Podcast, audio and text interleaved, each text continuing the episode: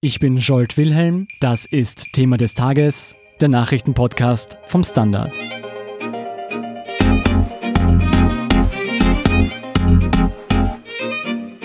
In den Jahren 2018 und 2019 hat die österreichische Volkspartei rund 2,7 Millionen Euro von Spendern erhalten. Eine nun veröffentlichte Liste zeigt, wer an der Spitze der Geldgeber sitzt. Alles legal. Und dennoch rücken die Großspenden und mangelnde Transparenz die ÖVP in schiefes Licht. Berichtet Standard Innenpolitikredakteur Fabian Schmidt. Hallo Fabian. Hallo. Fabian, jetzt haben wir schwarz auf weiß. Wer sind die größten Geldgeber der ÖVP? Also das meiste davon haben wir eh schon vorher gewusst. Ähm, neu ist, dass Heidi Göss Horten sehr viel spendet. Ähm, 2018 und im ersten Halbjahr 2019 über 900.000 Euro.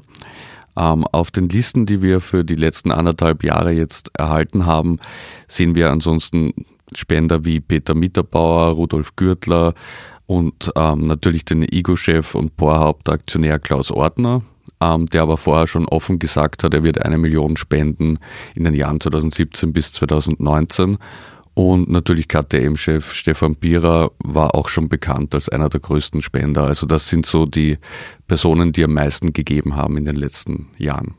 Das heißt, alles großindustrielle Leute.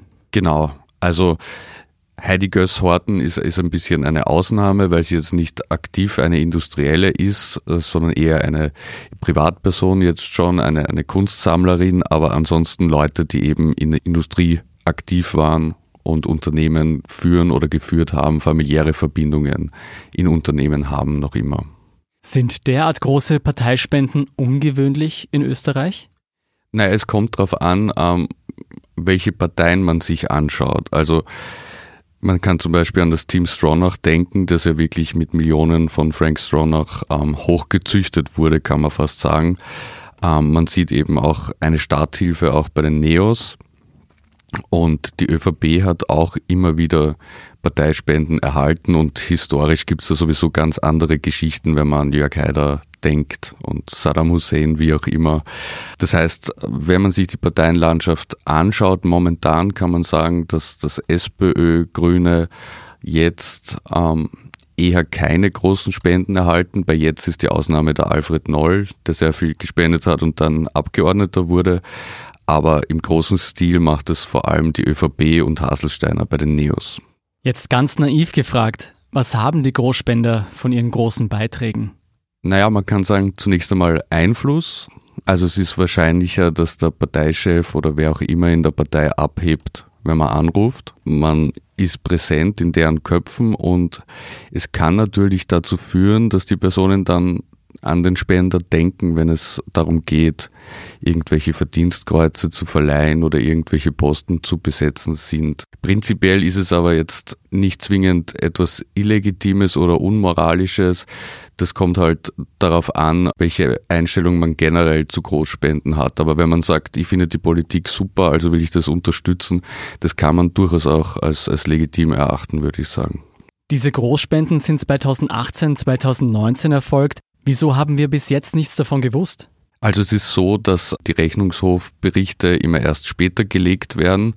Ähm, für das Jahr 2018 wäre das erst diesen Herbst nach der Wahl erfolgt. Großspenden mussten bislang erst, wenn sie über 50.000 Euro waren, sofort veröffentlicht werden. Und nachdem zum Beispiel Frau Gösshorten Tranchen von 49.000 Euro überwiesen hat, würde sie erst diesen Herbst dann genannt werden, wenn nicht dieses Leak dazwischen gekommen wäre.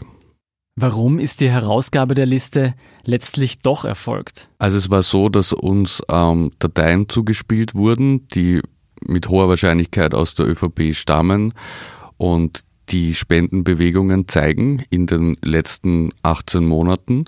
Und wir haben begonnen dann zu recherchieren und die Spender damit zu konfrontieren und spontan hat die ÖVP dann plötzlich diese Liste veröffentlicht.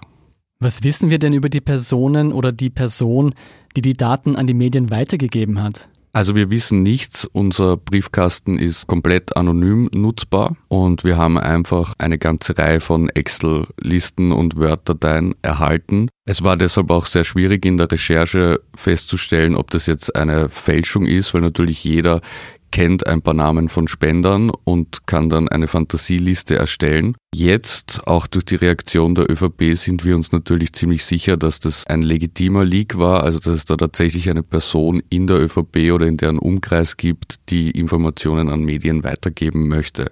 Dazu ist aber noch zu sagen, selbst wenn wir wissen würden, wer es genau war, sagen wir natürlich nichts. Also der Quellenschutz hat oberste Priorität. Wie haben eigentlich die aufgelisteten Spender auf die Enthüllungen reagiert? Also das war ziemlich gemischt. Es gibt Leute wie zum Beispiel eben Klaus Ortner von Ego Industries, der ganz offen auch schon vor längerer Zeit gesagt hat, ja, ich spende in den drei Jahren 17, 18, 19 eine Million an die ÖVP und das mache ich auch dies, aus diesen und jenen Gründen. Und dann gibt's andere, die eher verärgert waren oder sofort geblockt haben. Also zum Beispiel das Büro von Heidi Göss Horten hat die Anrufe abgebrochen und dann immer abgehoben. Also da dürfte man eher überrascht gewesen sein davon. Wenn alles legal war, wieso genau erntet nun ÖVP-Chef Sebastian Kurz so viel Kritik? Also es geht eigentlich darum, dass man offenlegt, welche Faktoren die Politik auch beeinflussen könnten. Und wenn eine Person in zwei Jahren fast eine Million Euro an die Partei überweist, dann denken sehr viele, darunter auch ich, dass die Öffentlichkeit ein Recht hat, das zu erfahren. Einfach damit man diesen Faktor mit einbeziehen kann, wenn man die Politik der Partei beurteilt. Wenn man dann sieht, dass monatlich 49.000 Euro überwiesen wurden und man weiß, ab 50.000 hätte das sofort öffentlich bekannt gegeben werden müssen, dann wirkt es einfach nach einer Umgehung, die zumindest unmoralisch scheint. Fabian, mangelnde Transparenz bei der Parteienfinanzierung stand immer wieder zur Debatte. Was hat sich in den vergangenen Monaten geändert? Also nach Ibiza gab es ernsthafte Ansätze, dass man da jetzt eine Reform vornimmt und es ist auch etwas passiert. Also es gibt eine Reihe von neuen Regeln, die zum Beispiel auch das Spendengebaren von äh, Frau Göss-Horten jetzt öffentlich gemacht hätten, weil äh, man muss jetzt alle Spenden über 2500 Euro sofort melden und veröffentlichen über den Rechnungshof. Ähm, Spenden über 7500 Euro sind auch verboten und insgesamt darf eine Partei nur 750.000 Euro im Jahr einnehmen. Früher gab es da keine Deckelung. Das heißt, das sind schon Fortschritte, die die Öffentlichkeit auf jeden Fall besser informieren, aber es gibt weiterhin Defizite. Was bedeutet das nun konkret für Parteien wie die ÖVP und die NEOS, die sich bisher auf Großspender stützen konnten?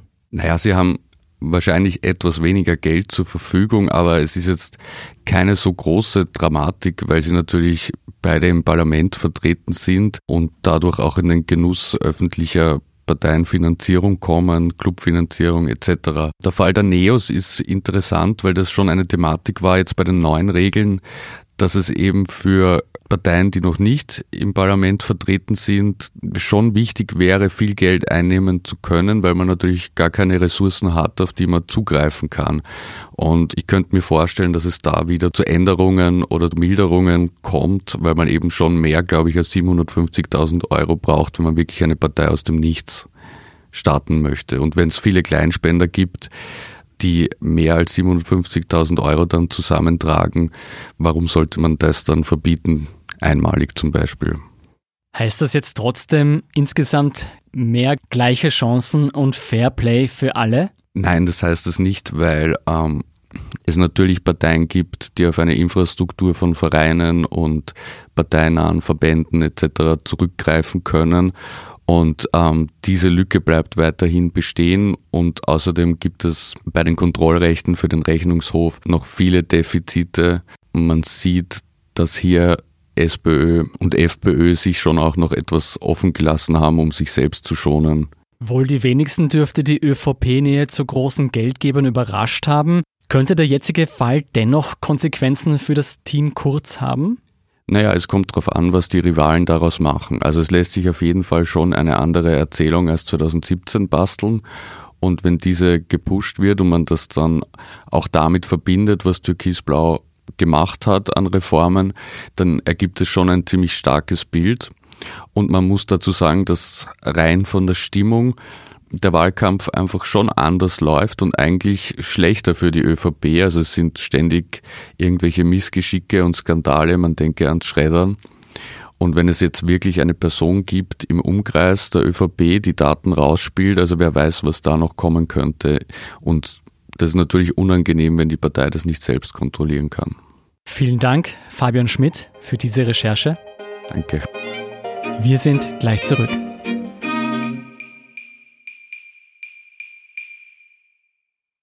Guten Tag, mein Name ist Oskar Bronner. Was man täglich macht, macht man irgendwann automatisch.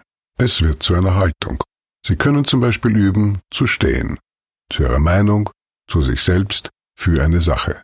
Wir machen das seit 1988 und es funktioniert. Der Standard, der Haltung gewidmet. Hier sind weitere Themen, die Sie interessieren könnten. Erstens, Wohnungsmakler sollen in Österreich künftig nicht von den Mietern, sondern den Vermietern gezahlt werden. So will es nun auch die ÖVP, die sich jahrelang gegen diesen Vorschlag gestellt hatte. Die SPÖ will nun noch vor der Nationalratswahl Ende September über ihren jüngsten Antrag zur Einführung des Bestellerprinzips abstimmen. Mehr Infos dazu finden Sie auf der standard.at slash Immobilien.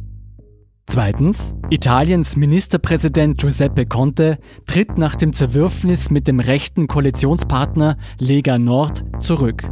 Präsident Mattarella will nun in Gesprächen mit Parteien ausloten, ob es eine Parlamentsmehrheit für eine neue Regierung gibt. Wenn nicht, ruft er Neuwahlen aus. Den Bericht dazu von Korrespondent Dominik Straub lesen Sie auf der Standard.at slash international. Zum Schluss noch das Posting des Tages. Den Wählern, die großteils keine Großindustriellen sind, wird's wurscht sein. Und das ärgert mich, sagt Standard-User Gizmo über den ÖVP-Spendenfall. Das waren die Themen für heute. Ich bin Scholt Wilhelm vom Standard. Baba und bis zum nächsten Mal.